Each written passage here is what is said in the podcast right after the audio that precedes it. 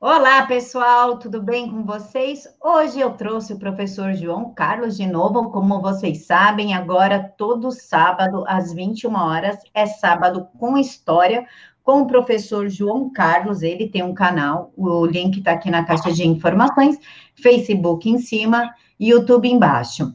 O que eu quero pedir para vocês, excepcionalmente hoje, é que não deem superchat, porque esta é uma entrevista gravada, porque o professor teve um compromisso inadiável, então nós estamos passando o vídeo como se fosse uma estreia, tá bom? Então não deem superchat, assistam a aula, deixem aqui nos comentários dúvidas que eu passo para o professor e o professor retorna a resposta. Professor, obrigada por aceitar fazer mais uma vez o quadro. Estamos juntos. Prazer em estar aqui novamente e com um tema tão interessante. Obrigado pela oportunidade. Pessoal, hoje nós vamos falar sobre o nazifascismo, né? Essa coisa que a gente ouve direto, porque você é nazista, fascista, nazifascista, não sei o que. Vamos entender o que é isso. Professor, o que, que é o nazifascismo? Então, é, todos os historiadores são categóricos em dizer que o nazifascismo, a gente vai falar das origens dele, mas definindo o nazifascismo, são movimentos políticos em que o Estado ele domina todas as funções sociais, inclusive ele arregimenta o indivíduo. O indivíduo diminui e o Estado cresce. Então, o Estado domina. É tudo pelo Estado, nada contra o Estado e tudo é, ou melhor, nada fora o Estado. Então, o Estado totalitário, tá? Então, para a gente falar de fascismo, a gente tem que buscar as suas origens, certo? Então, a gente vai remontar um pouquinho rapidamente, falar da, da Revolução Francesa, que a Revolução Francesa é a mãe de todos os totalitarismos, né? A Revolução Francesa, com a sua ideia de massificação popular, ela criou todo um ambiente revolucionário, tá? que busca a implantação de ideias que levem a sociedade a uma convulsão social e que leve à revolução. Então, lá no, na Revolução Francesa estão as raízes dos regimes totalitários, como o fascismo e o nazismo, certo? Mas daí a gente vai trazer para o século XX. Século XX é um século é, que acontece grandes mudanças, né? A gente tem aí uma grande quantidade de políticas surgindo no final do século XIX, que é o neocolonialismo, o colonialismo, né? Que estava a Europa estava buscando o mercado consumidor, mercado de matérias-primas, e por isso eles começam a dominar áreas do mundo, né? principalmente os países europeus. Essa disputa colonial, imperialista colonial, dá origem à Primeira Guerra Mundial. Então, para entender esses regimes totalitários do século XX, a gente tem que entender tudo teve um princípio. E esse princípio se deu na Primeira Guerra Mundial. A Primeira Guerra Mundial, a gente tem dois grupos fortes é, lutando de lados contrários. A gente tem a Tríplice Aliança, né, formada pelo Império Alemão, a, é, o Império Austro-Húngaro e o Império Turco Otomano, certo? E nós temos a Tríplice Entente, que é a Inglaterra, a França, ou melhor, a Inglaterra, a França e a Rússia, que era um império a Rússia também, tá? Então a gente tem aí três grandes potências imperialistas do final do século XIX é, querendo dominar partes do mundo e uma série de acontecimentos faz gerar a Primeira Guerra Mundial. A Primeira Guerra Mundial, a gente tem uma série de mudanças a partir de 1917. A gente não pode esquecer que a Rússia, ela abandona a guerra porque a gente tem lá a revolução comunista acontecendo, que vai durar até 1922, e a gente tem lá os, a, um princípio de partido menchevique e o partido bolchevique. Quem ganha a Revolução Russa é o partido bolchevique, instala é o comunismo e cria a União das Repúblicas Socialistas Soviéticas. Porém, a Europa Central, depois que acaba a Primeira Guerra Mundial, ela se afunda numa crise econômica. A França destruída, a Itália com problemas econômicos, a Alemanha foi totalmente humilhada no final da Primeira Guerra Mundial e também mergulha num caos social e econômico. Então, a tendência desses, é, dessa região da Europa Central é sofrer, o povo sofrer uma pobreza extrema. E os partidos ligados a regimes totalitários, como o Partido Socialista Italiano, ele desponta em 1919 como uma grande força política dentro da Itália, o Partido Socialista Italiano. Eles acabam ganhando as eleições parlamentares na Itália e ficam com 36% é, das cadeiras do parlamento e as outras cadeiras divididas em pulverizadas em vários partidos.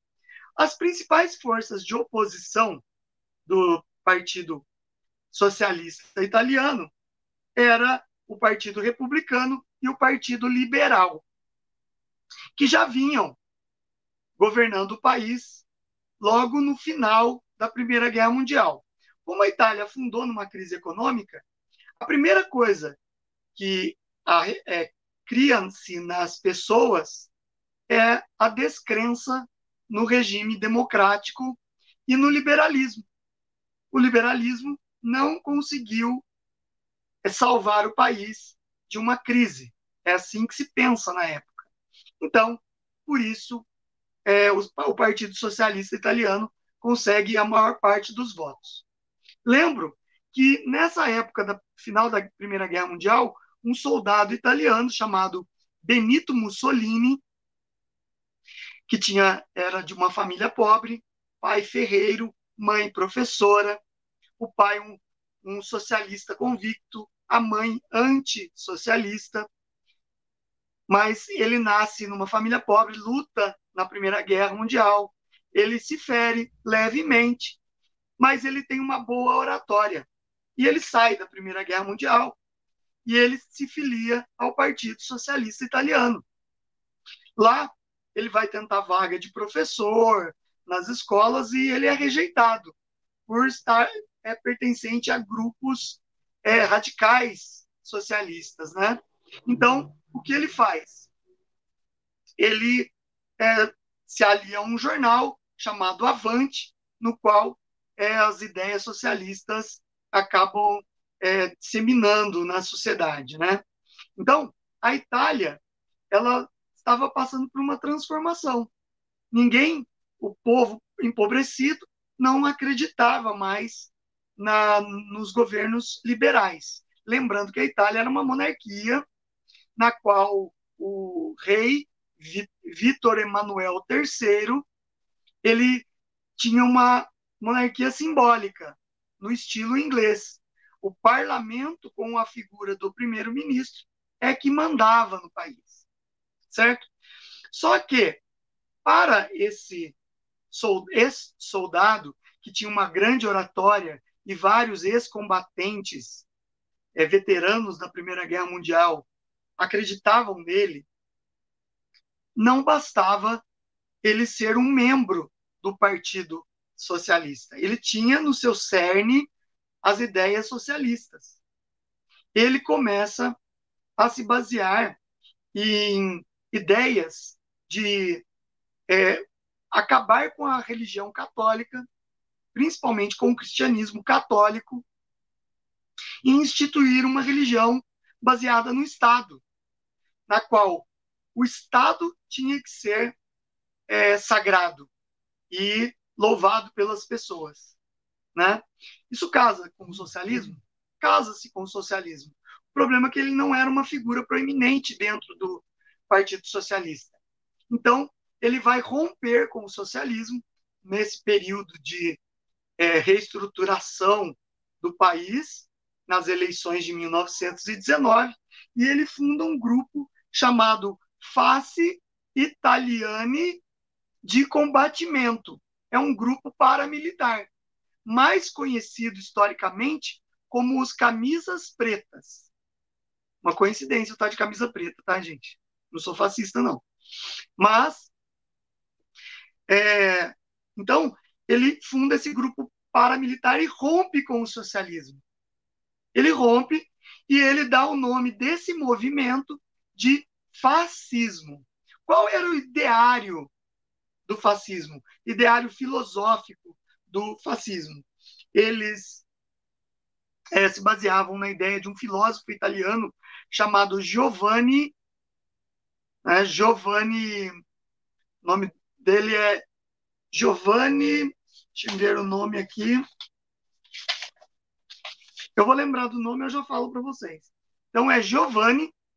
Ele se baseia nesse nesse filósofo e nesse esse filósofo tem todo o ideário fascista de uma religião baseada no Estado e na figura de um líder central que ele tem todo o poder nas suas mãos e ele tem que ser louvado pela população, certo? Então, é, nesse ínterim, o, o Benito Mussolini ele acaba se destacando como grande líder e essa sociedade paramilitar dele se aproveita do ambiente de pobreza social da Itália e ele consegue arregimentar um grande um grande exército de desempregados, ex-soldados, ex-oficiais do exército que tinham lutado na Primeira Guerra Mundial e que estavam armados, e ele forma um grande exército de camisas pretas chamados de é, face de combatimento.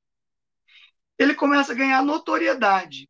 A classe média italiana, ela se divide, porque ela tem medo das ideias socialistas que ganharam a eleição de 1919 e vê no movimento é, fascista talvez uma solução. Eles cometem um erro estratégico, estratégico de financiar esses grupos paramilitares para acabar enfraquecendo o socialismo certo? Então, em 1919, no final de 1919, o Benito Mussolini transforma o seu grupo paramilitar no Partido Fascista Italiano, certo? A palavra fascismo vem de um objeto que os senadores romanos da época do Império Romano eles usavam como símbolo de poder, na qual a base desse cetro em forma de machado era formada por 30 feixes, que simboliza a unidade, a força da coletividade sobre o indivíduo. Ou seja, um feixe quebra-se fácil. Vários feixes unidos estabelecem a força do poder do Estado. Por isso, fascismo, tá? Vem da palavra feixe.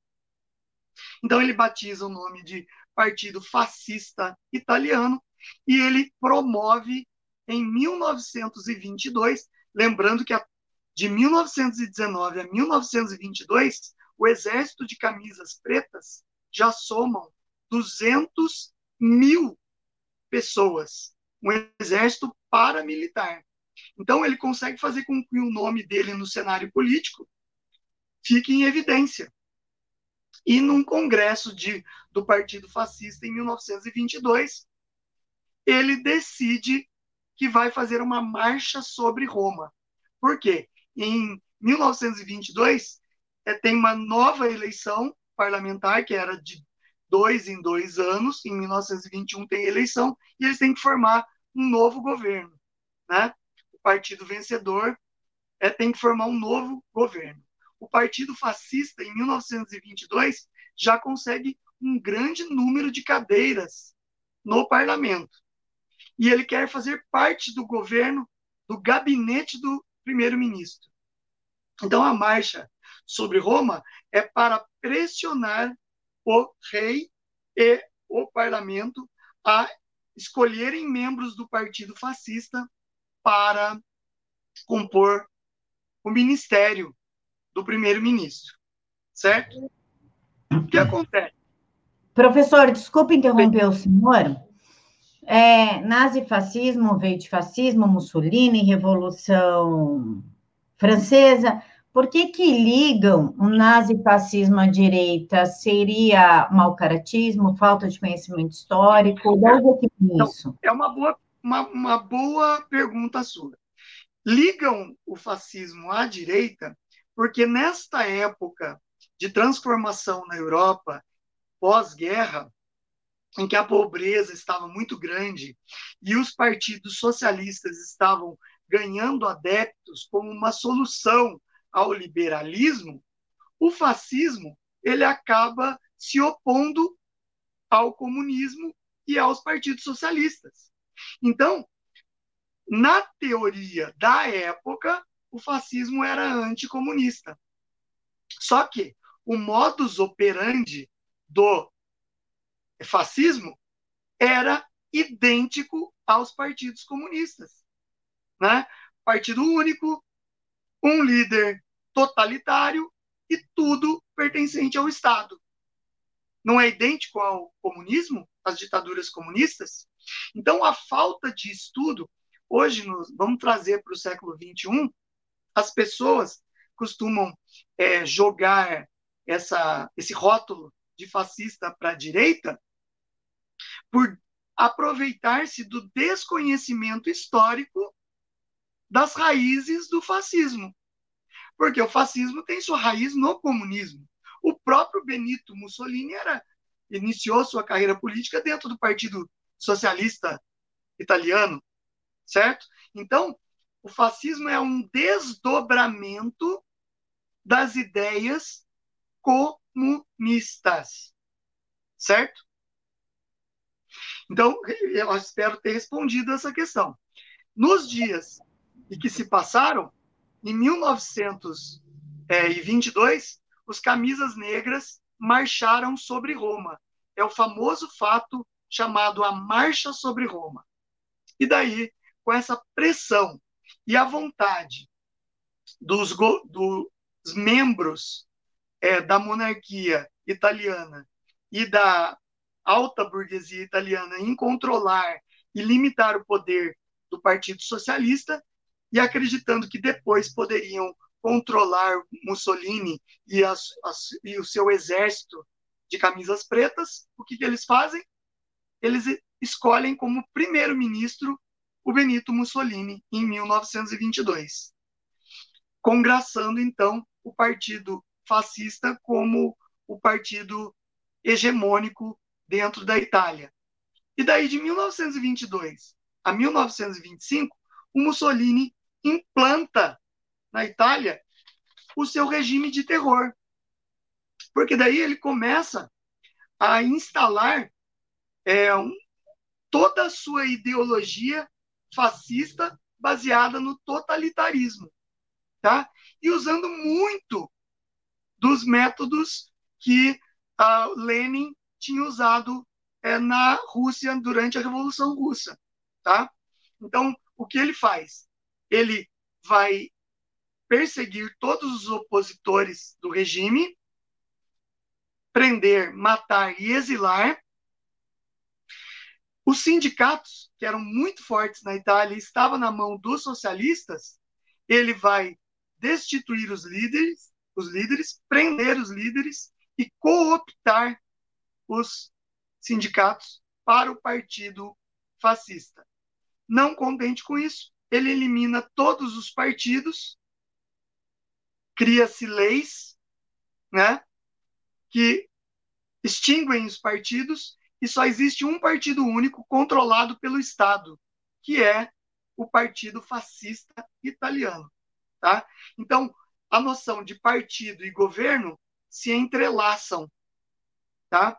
Partido ele passa a se é, ficar membro do Estado e Estado formado pelo partido. Os dois se alinham perfeitamente, certo? A figura, a partir de 1925, passa a ser única. Ele destitui o rei, acaba com a monarquia italiana e se intitula líder único, sob o título de Il Duce, ou o líder, o grande líder, certo?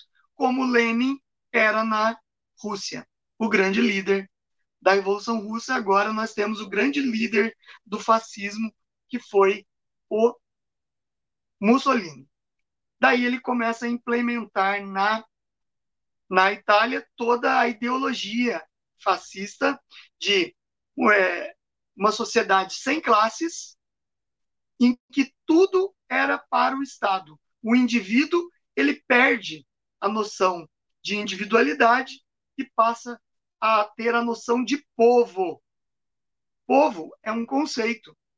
Você fala povo italiano. O povo ele não especifica pessoas, indivíduos, classes, grupos. Ele não identifica. Ele massifica, certo? Então a noção de povo passa a sobressair sobre a noção de indivíduo, ok? Então, o Estado passa a ser acima do cidadão e dos direitos individuais.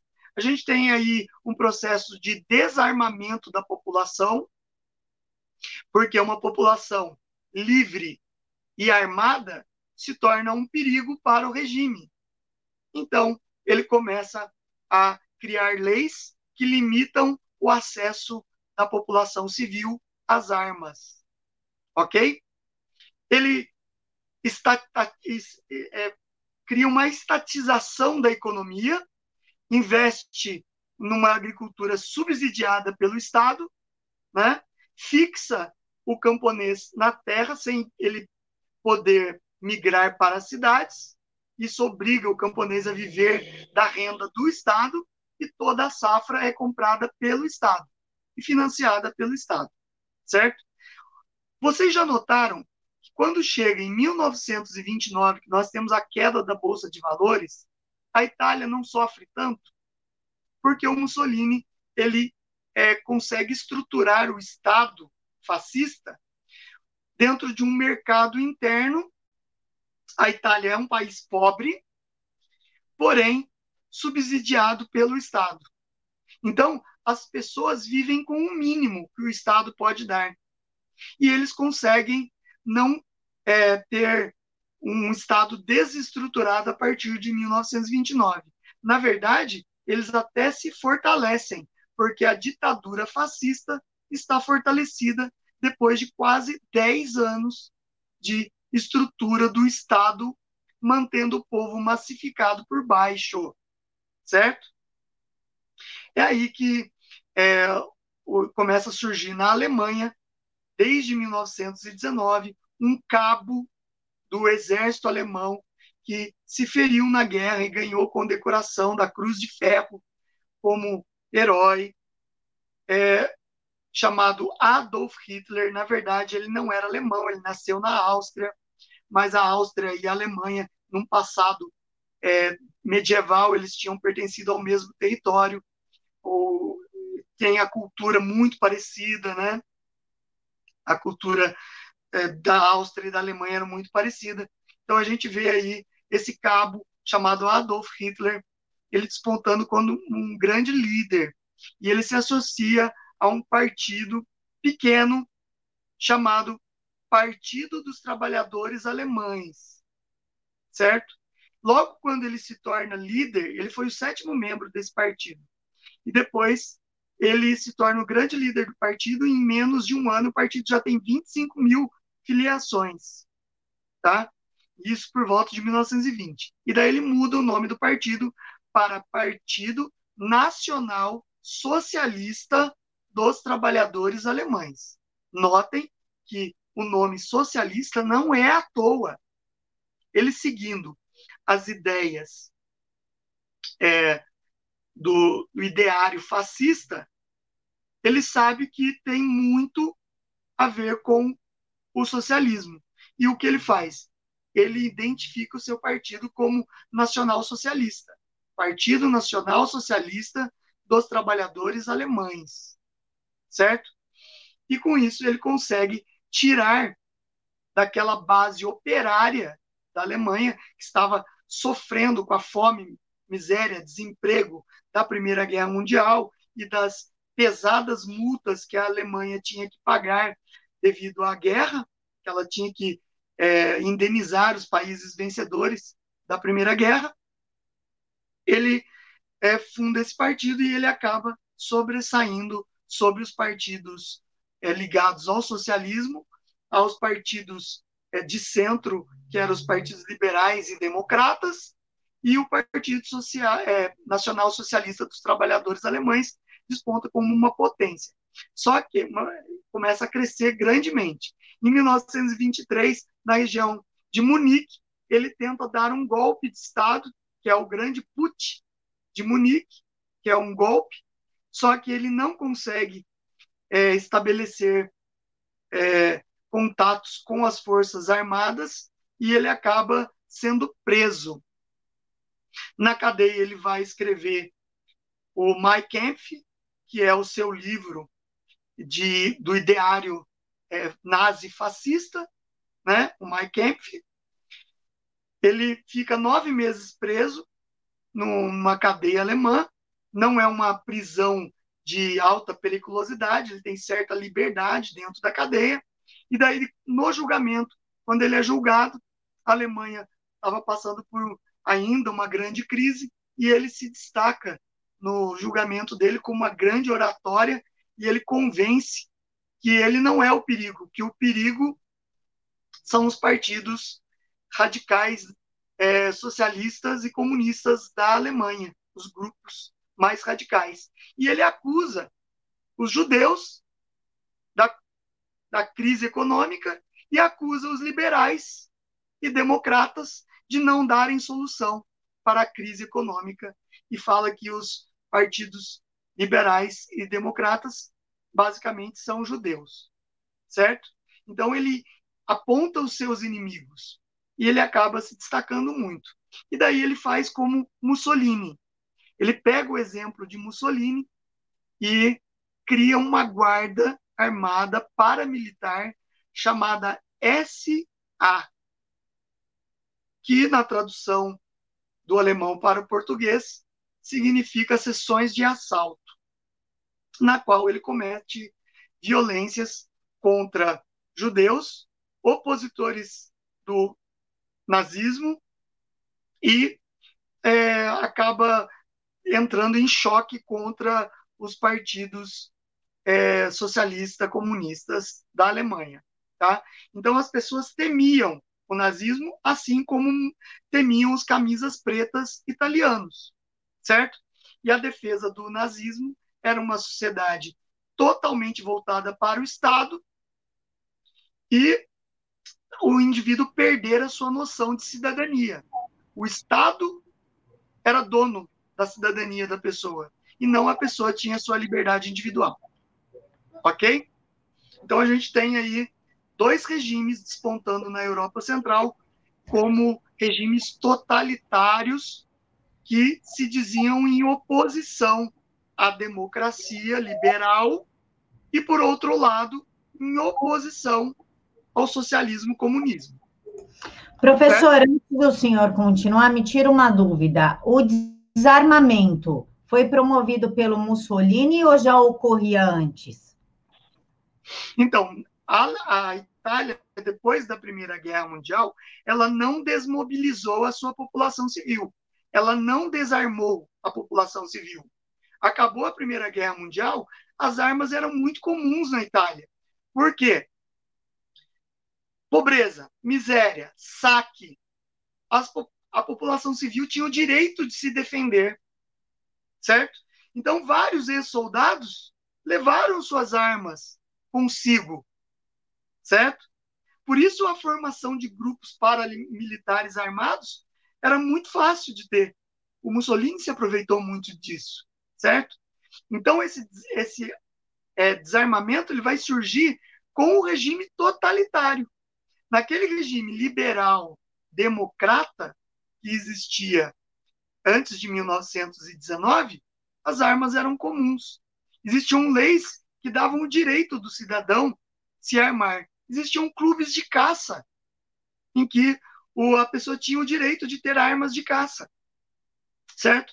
Depois que se instala os regimes totalitários na Alemanha, primeiro na Itália e depois na Alemanha, há um desarmamento da população. A população tem que ser desarmada, porque senão o ideário fascista, nazista, não pode ser instalado. E se a população resolve reagir, não aceita a imposição de leis duras, de perseguição aos opositores e combatem é, essa, esses exércitos paramilitares do fascismo e do nazismo. Então, foi criado todo um processo judiciário para eliminar a, as armas da mão do cidadão comum. Aquele, é, a ideia de direito de defesa pessoal é totalmente extinguida durante esse período. As leis protegem o Estado e as suas organizações militares e paramilitares. Nunca vai permitir com que o cidadão se arme, ok? A gente vê então o fascismo italiano e o nazismo é, alemão despontando. Só que aí que está o fascismo, ele acaba ganhando adeptos em várias regiões da Europa. A Áustria tinha o partido é, nazista, baseada no nazismo e no fascismo, até o comandante do, do é, partido na, é, nazista, nazi-fascista austríaco, ele se chamava Schuschnigg, e ele era um defensor das ideias de é, Mussolini e de Hitler. Na Inglaterra existem é, registros históricos que tentou se criar grupos fascistas dentro da Inglaterra. É, em outros países da Europa, na Bélgica, surgiram grupos ligados ao fascismo. No Brasil, nós tivemos o integralismo, que era um grupo é, fascista, que até tinha simpatia de Getúlio Vargas. Então, para vocês verem que o ideário fascista ele acaba se espalhando, né? Uma outra coisa que tem que ficar muito clara aqui. Em que momento histórico o fascismo de Mussolini se aliou ao nazismo de Hitler? Até então, os dois têm a mesma fonte, que é o regime totalitário, que bebem da, dessa fonte o comunismo, o fascismo e o nazismo o mesmo modo, modo operandi, os modos operantes. Mas em que momento eles se uniram? Nós temos a Guerra Civil Espanhola em 1936. O Hitler já tinha se estabelecido em 1936 como líder único da Alemanha, certo? Depois que é, ele foi escolhido como primeiro-ministro em 1936, 32, logo ele se estabelece como líder único, ganha o nome de Führer, líder, e o Duce na Itália, Führer na Alemanha. E ele, é, a gente tem aí a Guerra Civil Espanhola, que era um regime fascista, comandada pelo general Franco, Francisco Franco, lutando contra os republicanos na Espanha. Aí que há a aproximação de Mussolini e do Hitler, porque os dois vão ajudar o regime de Franco. Eles vão mandar tropas. Na verdade, a Guerra Civil Espanhola vai ser um grande laboratório das forças armadas alemã e italiana. Os alemães testando a sua Luftwaffe nos bombardeios dentro da Espanha contra os republicanos que lutavam contra o fascismo do Francisco Franco. Com isso, nós temos então a união dos dois. Os dois se unem para juntar força para defender uh, o exército do Francisco Franco e conseguem a revolução, a Guerra Civil Espanhola, ela consegue estabelecer Franco como o grande ditador fascista da Espanha. Lembrando que em Portugal nós temos também o Antônio Salazar, que também era um líder fascista e estabeleceu uma ditadura que foi até 1974 e só acabou com a Revolução dos Cravos lá na, em Portugal, certo? Então, a Europa estava dividida. Nós temos regimes democráticos na França, republicanos democráticos, liberais na França e na Inglaterra. Por outro lado, você tem regimes fascistas ocupando o poder. Portugal, Espanha, Alemanha e Itália. E o comunismo nas repúblicas da União das Repúblicas Socialistas Soviéticas. Tá? O mundo passava um período entre guerras que vai de 1919 até 1939, na qual imperava aquela ideia de a paz a qualquer custo. Eles não queriam sofrer novamente com guerras, como foi a Primeira Guerra Mundial, que foi traumática, que afundou o mundo no precipício econômico, social, né? a crise de 29, que derrubou tudo também e levou toda a Europa Central à pobreza, permitindo que regimes fascistas é, brotassem pela Europa. Então, eles não queriam mais a guerra. Então, a gente tem uma paz armada.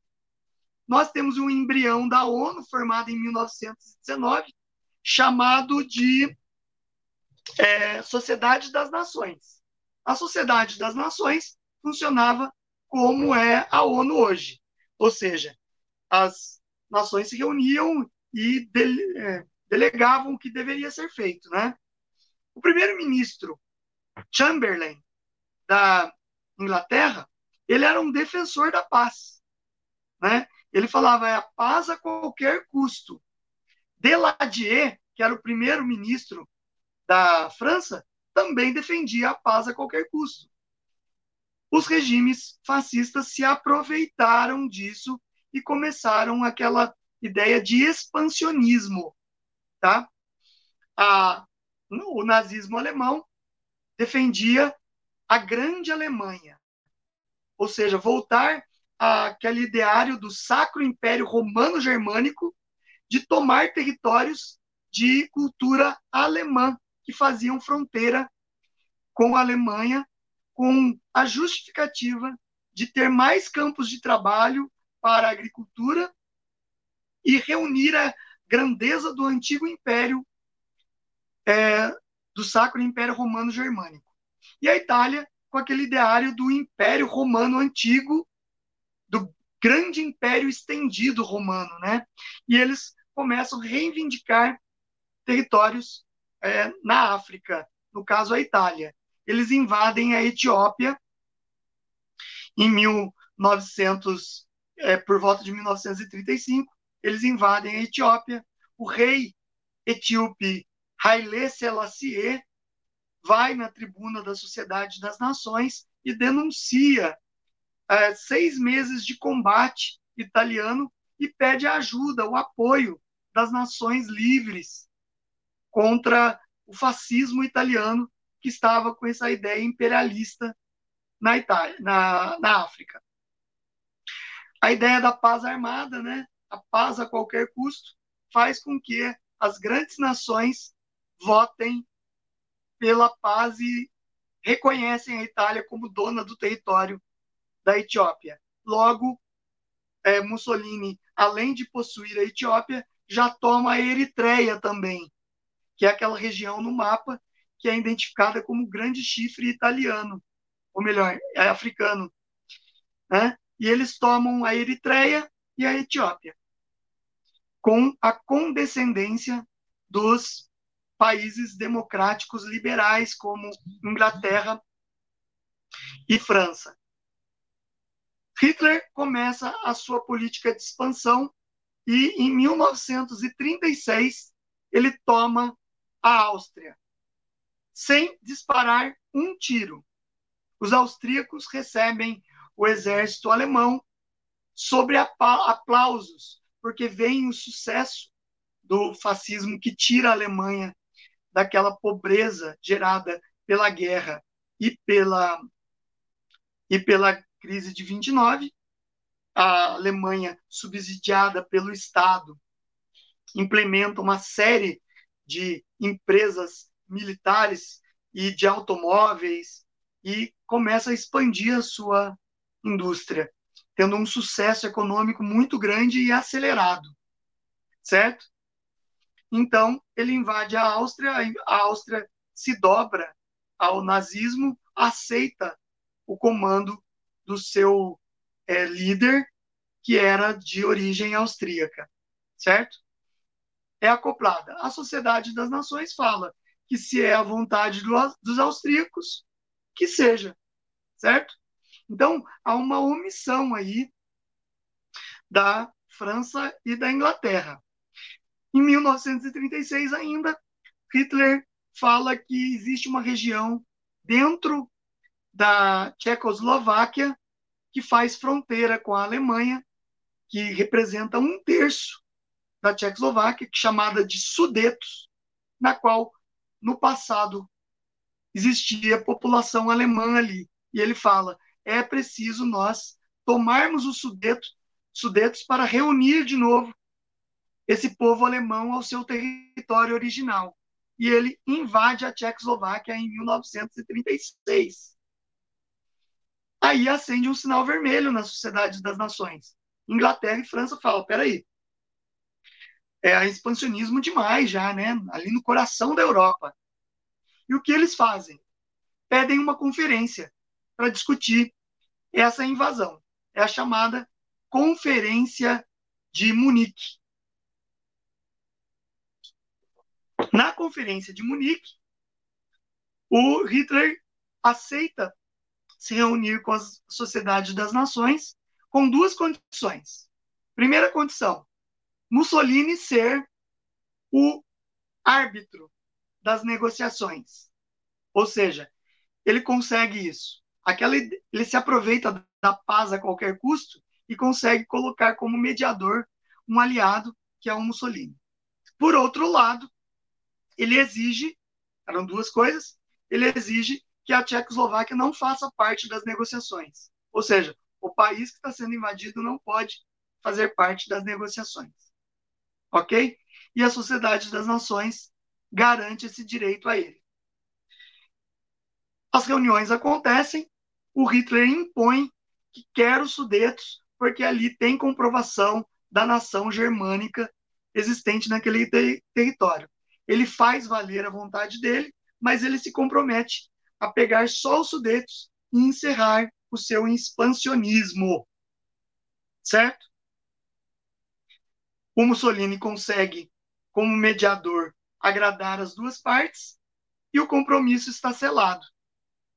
Não pode mais é, invadir outras terras, os alemães, e, é, por outro lado, a Alemanha pode pegar os Sudetos com, sob os protetos os, os protestos é, tchecoslovacos, mas tudo fica por isso mesmo.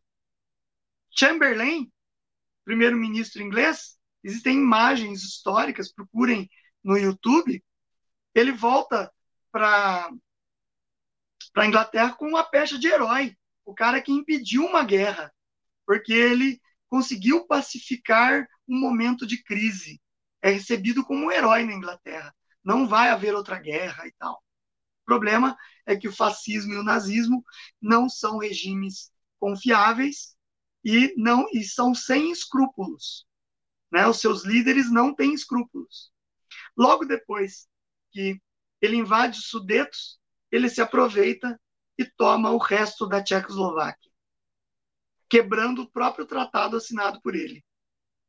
Certo? Então, a Europa acaba ficando é, toda em alerta, né? Inclusive a União Soviética, a Rússia.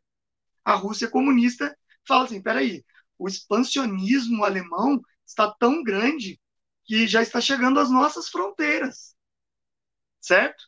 O Stalin, que estava governando a União Soviética, acende uma luz vermelha e fala: não, aí existe um risco, né? E o Deladier acaba perdendo toda a sua moral porque apostou no regime fascista num tratado que não respeitou o tratado. Ou seja, o nazifascismo não respeita tratados.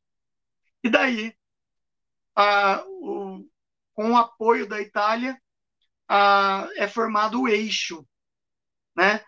A princípio, apenas com Alemanha e Itália. Depois o Japão, que estava no seu é, expansionismo imperialista lá na Ásia, ele acaba se associando ao eixo também. Mas isso é um pouco mais tarde.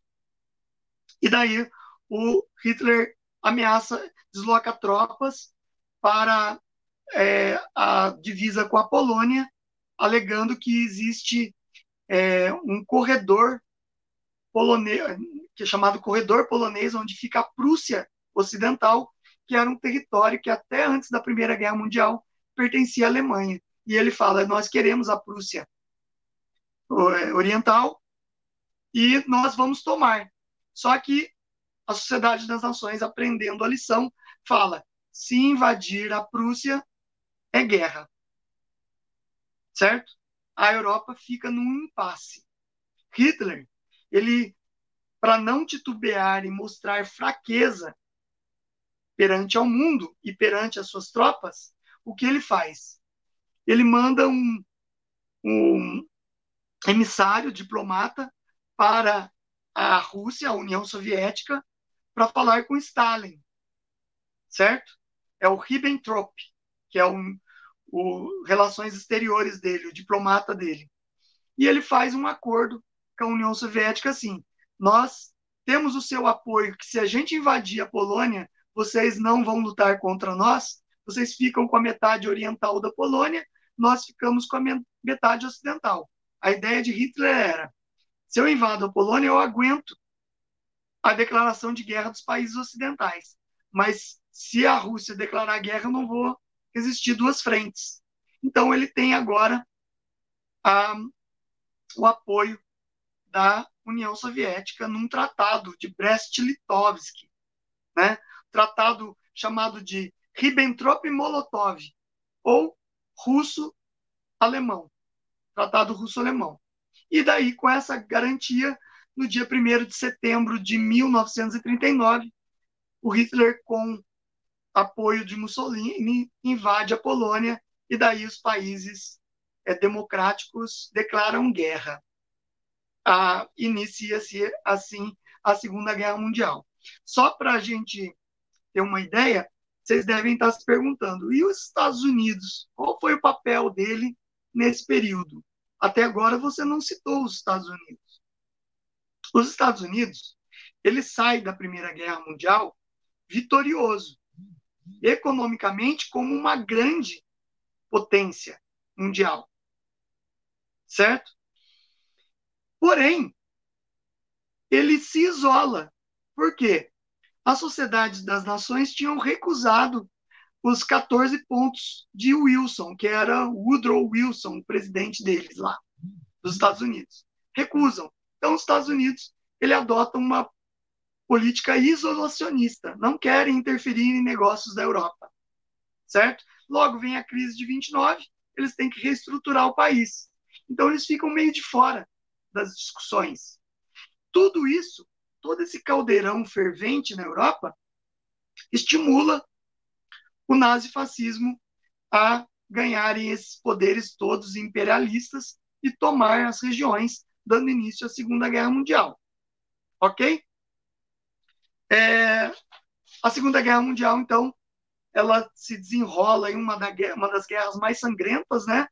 A, o nazifascismo ele consegue tomar toda a Europa ali é, ocidental, eles invadem é, diversos países com a sua guerra relâmpago, que é a Blitzkrieg, né? um novo estilo de guerra nunca vista pela humanidade, né? eles usam maciçamente e combinadamente recursos aéreos, recursos de artilharia e recursos de infantaria para invadir territórios. Né? A gente já sabe o final. Ah, ah, até 1943, ah, os Estados Unidos não entram na guerra. Ele é atacado em 1941 pelo Japão, que fazia parte do eixo, e daí ele decide entrar na guerra. Ele leva três anos treinando tropas, e só em 1944, no desembarque da Normandia, é que você tem uma reação ocidental contra o nazifascismo na Europa, que foi vitoriosa essa reação, e pelo lado leste, ou é, é leste, o leste europeu, é o, a Rússia, a União Soviética, que estava aliada aos Estados Unidos, e a Inglaterra, acabam também é, seguindo com a sua frente leste para tomar Berlim, né?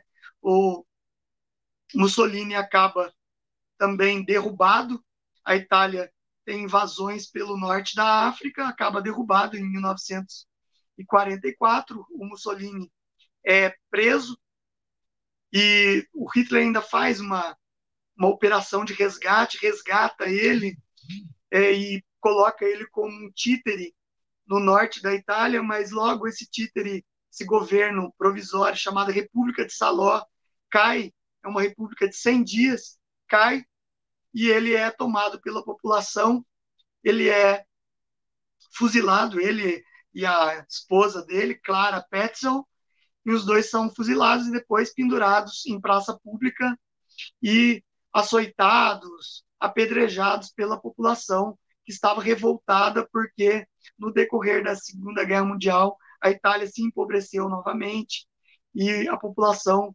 passou todo tipo de miséria e fome para manter a megalomania desse líder fascista. E o Hitler, ele também, ele vai perdendo em várias frentes e as frentes dos aliados vão chegando até a Alemanha e cercando as principais cidades, né? Berlim, a capital, Hitler se esconde nos bunkers lá e acaba é, cometendo suicídio no bunker de Berlim depois que a União Soviética invade a cidade e acontece daí o domínio soviético sobre o lado leste da cidade de Berlim e os países libertados do nazismo no leste europeu acabam dominados pela União Soviética, certo? E os países ocidentais acabam ficando sob a influência das democracias do Ocidente, principalmente dos Estados Unidos. Ok? Encerra-se aí a Segunda Guerra Mundial, mas não se encerra o nazifascismo. O fascismo ele continua presente como é, regime totalitário, neo é, aparecem pelo mundo até hoje. A Alemanha tem grupos neofascistas, os Estados Unidos têm grupos neofascistas de caráter xenofóbico, violento, racista. Né? Em várias partes do mundo surgem. Todos eles pregando regimes totalitários, certo? Então, a Alemanha nazista e a Itália fascista, elas encerram seu período com a Segunda Guerra Mundial. Mas a ideologia fascista e a ideologia nazista continuam ainda, lembrando que a Espanha, com Francisco Franco, só cai em 1975, como quando Franco morre e restabelece a monarquia é, é, espanhola. E na em Portugal, quando Salazar é derrubado com a Revolução dos Cravos em 1974, certo? E até hoje nós temos regimes totalitários. As fontes continuam as mesmas, tá? É derivado da mesma fonte que é o socialismo comunismo, ok? É, nós temos ainda, são, é uma hora de live, né? A Camila quer deixar alguma pergunta, Camila? Agora abrir para alguma pergunta sua sobre o tema? Professor, se o senhor puder, eu sei que é uma hora, a gente ainda tem cinco minutos, puder explicar, para a gente dar uma entrada até para o tema do próximo sábado, a relação, não precisa se aprofundar muito, mas só dar um panorama para a gente, da relação entre Stalin, Mussolini e Hitler. Porque Hitler tinha um pacto com Stalin, ele traiu esse pacto, envolveu o Churchill, que prejudicou Mussolini. O senhor pode só dar um panorama para a gente? Em 1900 e, é, é em 1939, quando Hitler invade a Polônia, ele está num acordo com Stalin, né? que é o acordo russo-alemão, é, russo soviético-alemão, ou pacto germano-soviético. Ele tem um acordo ali. Mas logo, no decorrer da Segunda Guerra Mundial, em 1943, o Hitler invade a União Soviética e rompe esse tratado, que faz com que Stalin, Stalin se alie a Churchill e a Roosevelt, certo? Então, até 1943, Hitler e Stalin estavam unidos na, é, no período da Segunda Guerra Mundial. Os soviéticos dominaram metade da Polônia.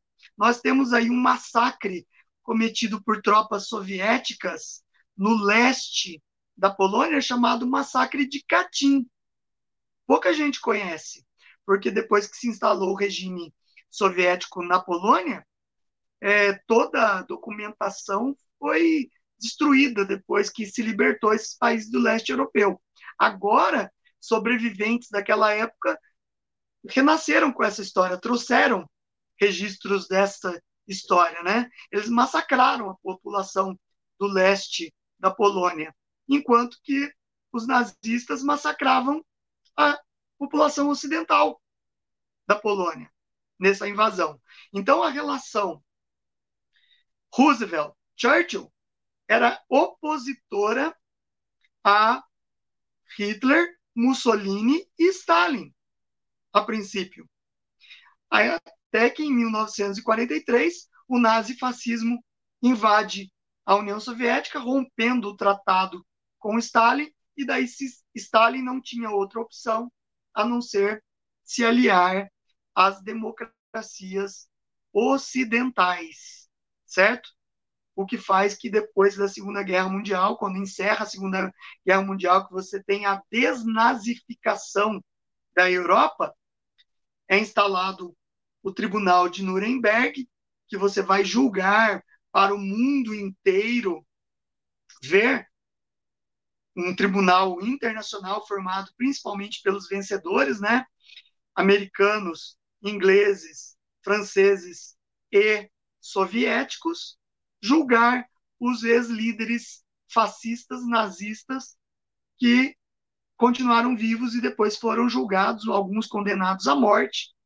No caso, o último é, nazista preso no tribunal de Nuremberg, na prisão de Spandau, que foi uma prisão construída para prender os condenados que não foram enforcados, né, que não foram condenados à morte. É, o último morreu em 1976. E daí essa prisão foi demolida para não virar lugar de culto dos neofascistas ou neonazistas. Certo? Eu respondi, Camila. Ficou mais alguma dúvida? Não, professor, tá ótimo. Muito obrigada pelo seu tempo. Pessoal, o Twitter do professor tá aqui embaixo. Aqui embaixo no YouTube, aqui em cima no Facebook. Entrem no Twitter dele e deixem qual tema que vocês querem. Então, para o dia 20, e não é mais 20, sábado que vem, é dia 30, para o dia 30. Isso para a gente poder aí sim fazer ao vivo com vocês, para vocês perguntarem tudo aí ao vivo, tá bom? É só nesse. Desculpa. Oi. Desculpa interromper, só eu fiquei devendo para o pessoal da live o nome do ideólogo do fascismo, que é Giovanni Gentili, tá? O ideólogo, filósofo do fascismo chama-se Giovanni Gentili. Ele que criou todo o ideário fascista baseado nas ideias comunistas. Ok? Foi o braço direito do Mussolini, né? Isso, foi quando Mussolini virou ditador na Itália, ele virou ministro da Educação. Maravilha. que maravilha. Gentili. Ah, pessoal, o, o texto da aula tá aqui na caixa de informações, tá bom? Aqui em cima e embaixo. Então é isso, pessoal. Twitter do professor, escolham o próximo tema. Que no sábado, dia 30, faremos em live para vocês poderem perguntar ao vivaço. Um beijo no coração de todos. Fiquem com Deus. Muito obrigada, professor. Obrigado a você, obrigado ao público que está assistindo. É um tema, os temas são muito complexos para a gente tratar em uma hora, mas a gente tenta passar as ideias principais, tá? Às vezes vocês podem falar, nossa, o professor esqueceu de falar alguma coisa, mas é porque o tempo luta contra nós, uma hora só para tratar de um tema tão complexo. Mas vale a pena vocês se aprofundarem, tá?